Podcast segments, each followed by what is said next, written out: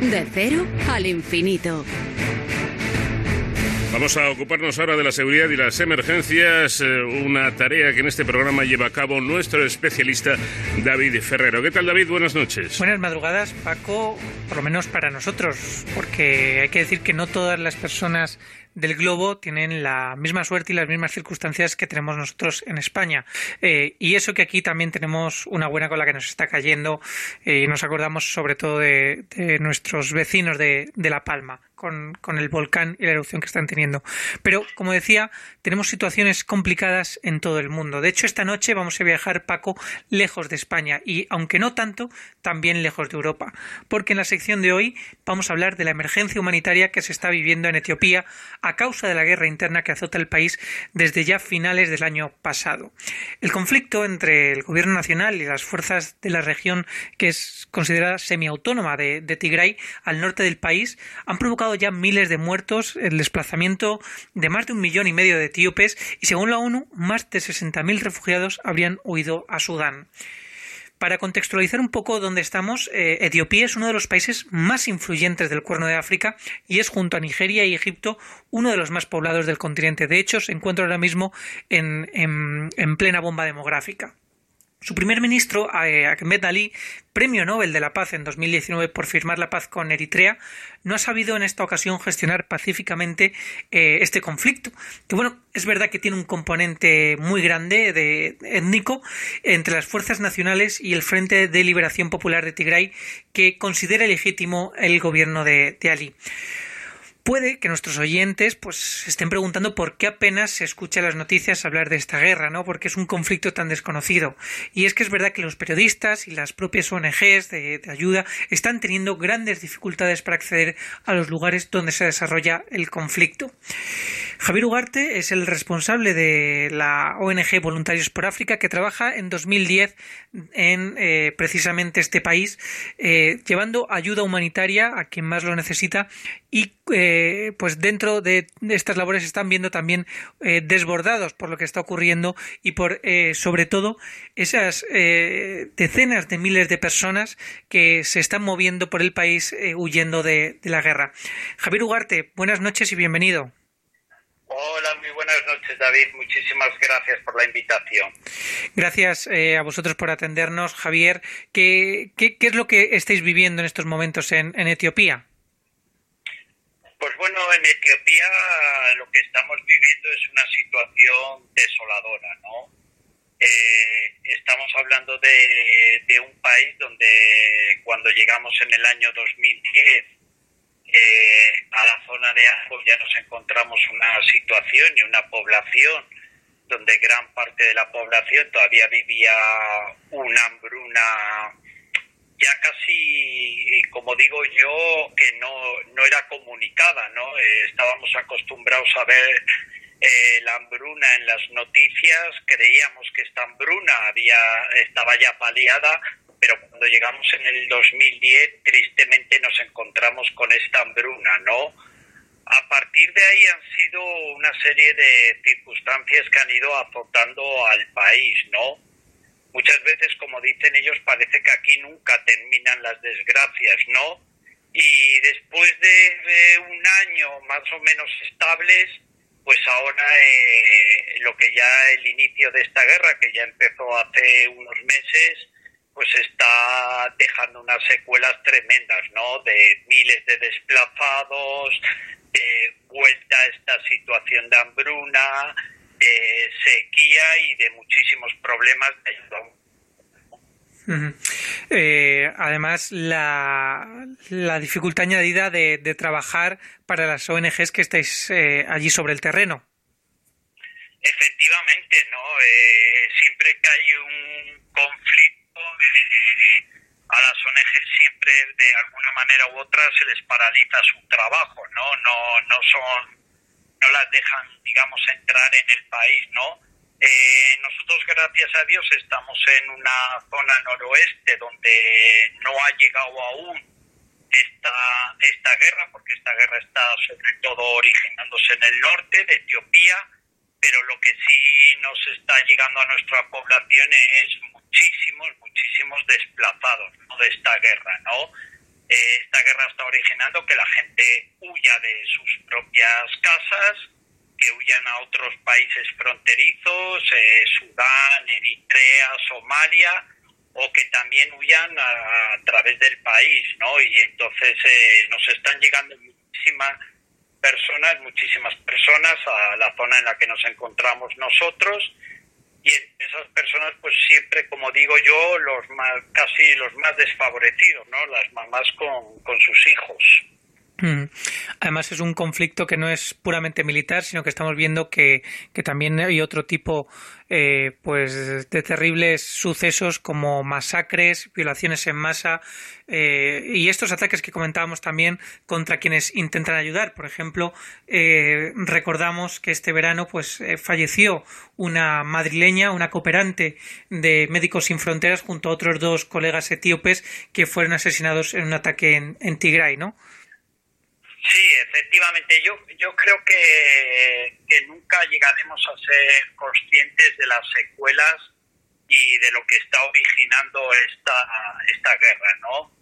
Eh, sí llegan noticias de masacres, de violaciones, eh, de secuestros, de, de asesinatos, pero yo creo que, que no, no llegaremos nunca a, calibrar o valorar realmente a dónde está llegando todo esto, ¿no? Eh, como en muchos países de estos, cuando ocurre una desgracia de estas, eh, nos llega información, pero nos llega, nos llega paso a poco a poco, ¿no? Y, y no del todo, ¿no? Y sí que es verdad que la población etíope tiene mucho miedo. Nosotros estamos en constante comunicación perdón, con nuestra gente de allí, tienen mucho miedo, tienen miedo que se extienda por todo el país, tienen miedo ya de una, de una guerra civil total y, y, el pánico existe en estos países porque son países que ya han vivido estas guerras civiles y saben lo que es, ¿no? Vemos que la situación más mm, lejos de solucionarse parece que se está que se está agravando. ¿Cuáles son las necesidades más acuciantes que tienen las personas eh, a las que estáis atendiendo?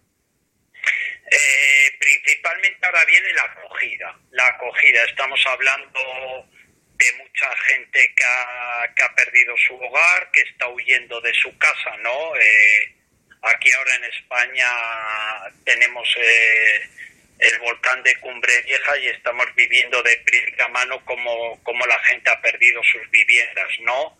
Eh, allí estamos exactamente en otra desgracia y es la desgracia de, de miles de personas desplazadas, miles de personas que, que ya lo han perdido todo porque prácticamente la vuelta a sus hogares es una, es una utopía y, el problema que tenemos ahora es la acogida de todas estas personas. ¿no? Nosotros somos una ONG pequeña, una ONG de voluntariado, no podemos llegar a grandes a campos de refugiados ni nada indudablemente, pero lo que lo que sí intentamos, intentaremos es poner en marcha eh, casas de acogida para estas madres con niños.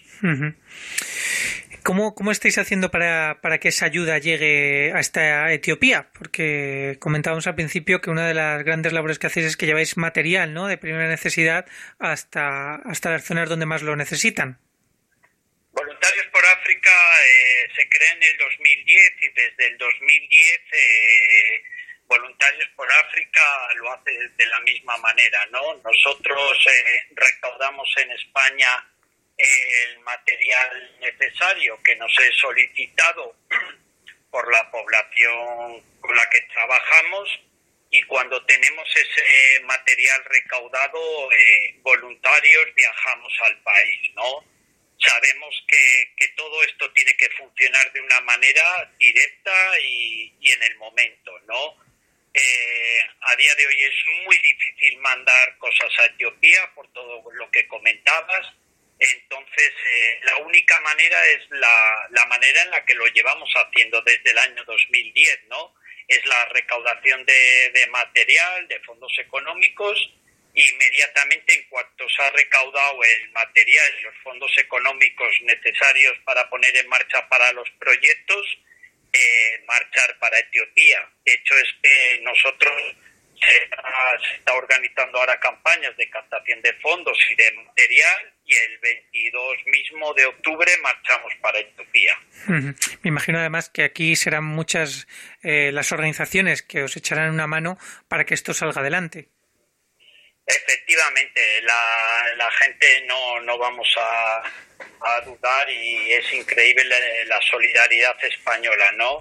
Y, y, sí, la verdad que se está recaudando bastante, bastante material y, y nada, no queda más remedio que, que, marchar porque hay que atajar un hay que atajar, para nosotros es muy difícil atajar el problema, pero al menos intentar paliar el problema, ¿no? Y Javier, eh, eh, ¿os exponéis los voluntarios a un riesgo al llevar estos, estos materiales, eh, estas maletas eh, llenas de material con vosotros mismos? ¿Hay riesgo para vosotros realmente?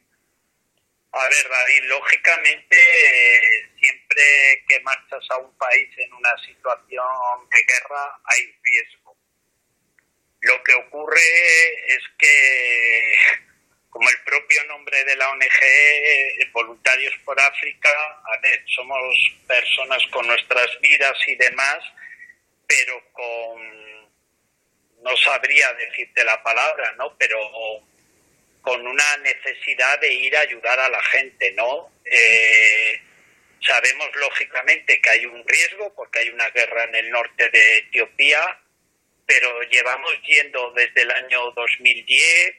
Eh, la gente con la que con la que trabajamos y colaboramos eh, han dejado de ser esas personas a las que ibas a ayudar y a colaborar, sino que ahora prácticamente son tu familia y, yo planteo siempre lo mismo, ¿no? Si cualquier miembro de nuestra familia estuviera en problemas, eh, le ayudaríamos, ¿no? Pues esto es un poco lo mismo, ¿no? No entras a valorar el riesgo, no, sino que ahora mismo lo que tenemos es eh, ilusión y ganas de ir y llevar las cosas y poder ayudarles. Bueno, pues queda demostrado ese espíritu solidario de los voluntarios por África, de esta organización que mmm, coordina Javier Ugarte y que son también héroes sin capa.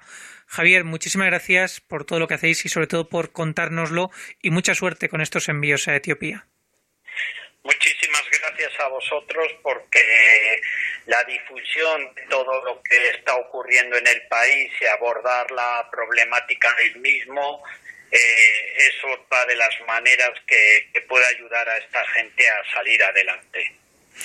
Pues Paco, con este testimonio de Javier Ugarte nos despedimos hasta la semana que viene. Ya saben, protéjanse.